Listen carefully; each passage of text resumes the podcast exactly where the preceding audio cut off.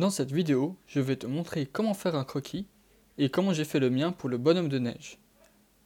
Pour réaliser ton croquis, tu as besoin d'une feuille de papier, d'un crayon et d'une gomme. Tout d'abord, j'ai essayé d'imaginer un bonhomme de neige dans ma tête. Ensuite, je me suis dit, mais qu'est-ce que j'ai besoin pour faire un bonhomme de neige? Un bonhomme de neige, ça a tout d'abord une boule pour la tête, ensuite une boule pour le corps, et finalement une dernière boule pour faire le bas, les pieds. Ça commence déjà à ressembler à un bonhomme de neige, mais il manque encore plein de choses. Par exemple, je trouve qu'il lui manque un chapeau.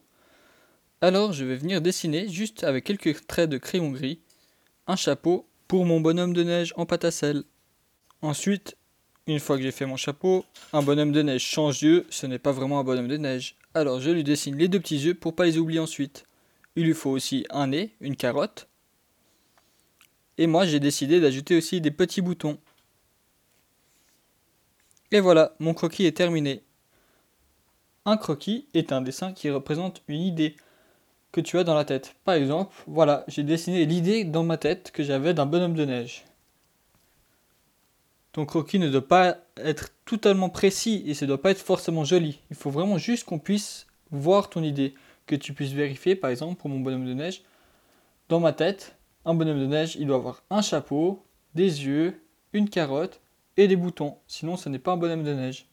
Comme ça, quand je ferai mon bonhomme de neige en pâte à sel, je n'oublierai rien.